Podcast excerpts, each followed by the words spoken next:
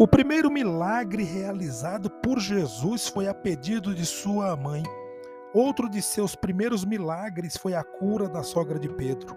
É instrutivo observar com que frequência ele interviu junto a membros da família de um de seus seguidores, o irmão de alguém, o filho ou a filha de alguém. Para demonstrar que se importava com aqueles que lhe eram íntimos, Jesus mostrou que se importava com os que eram íntimos dele. Essa é uma lição poderosa e de valor. Quando você contrata alguém, talvez não queira aceitar o fato de que contratou também a família inteira dessa pessoa. Isso porque ela só alcançará o melhor desempenho se não houver problemas familiares que a perturbem. Você pode contribuir para o crescimento da lealdade e produtividade na empresa, demonstrando verdadeira preocupação com a vida de um funcionário fora da empresa. Isso não significa ser paternalista ou se intrometer em situações que não lhe dizem respeito. Jesus só foi aonde lhe pediram que fosse.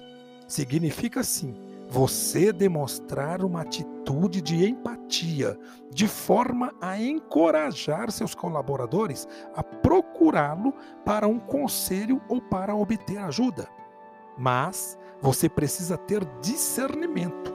Ajude quando puder, providenciando coisas como um estágio para um filho ou uma filha, ou uma carta de recomendação para um determinado curso em questões fora de sua área de conhecimento, você deve demonstrar real interesse e preocupação e indicar quem possa fornecer uma ajuda profissional.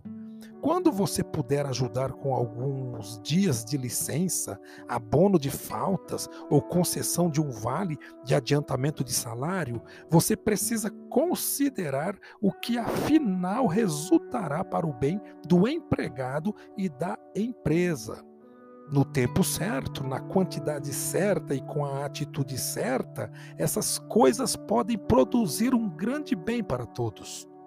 Tudo deve ser feito, entretanto, com discrição e discernimento, como expressão de um carinho genuíno e dentro de um contexto que permita desenvolver um relacionamento produtivo com todos os empregados.